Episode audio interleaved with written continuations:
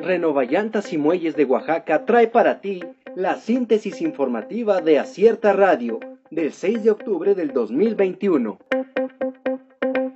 Opinión con acierto. ¿Y dónde está el presidente?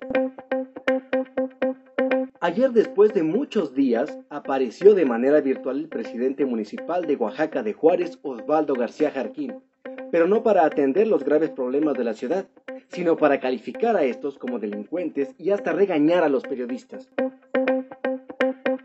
García Jarquín tiene recursos, pero no quiere pagar deuda con sindicato. Ante el desinterés del presidente municipal de Oaxaca de Juárez, Osvaldo García Jarquín, de querer solucionar el adeudo que tiene con el sindicato independiente 3 de marzo, los trabajadores de Limpia volvieron a bloquear las calles de la capital, lamentando la actitud del edil. Alejandro Murat invita a Edil de Oaxaca a enfrentar problemas. Ante la falta de acción por parte del edil capitalino Osvaldo García Jarquín, el gobernador de Oaxaca, Alejandro Murat Hinojosa, invitó al municipio para que entable una mesa de diálogo de manera urgente con el sindicato independiente 3 de marzo, para que así se deje de afectar a la ciudadanía. Chente Castellano sigue siendo víctima de abuso de autoridad. La noche de este martes, el doctor Inocente Castellanos Alejos volvió a ser víctima de abuso de autoridad por parte del edil de Santa Cruz, Jojocotlán, Alejandro López Jarquín, y su esposa Tania López López, quien fuera candidata de Morena en las votaciones del pasado 6 de junio.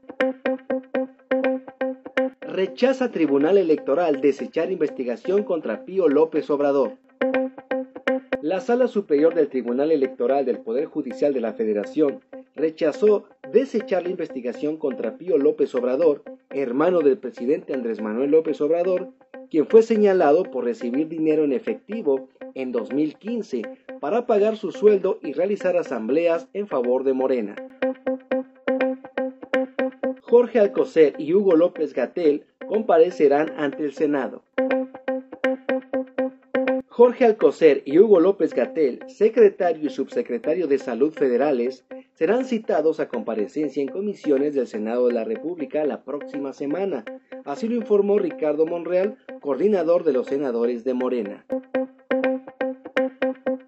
OPS señala que la pandemia del COVID-19 no está controlada en México.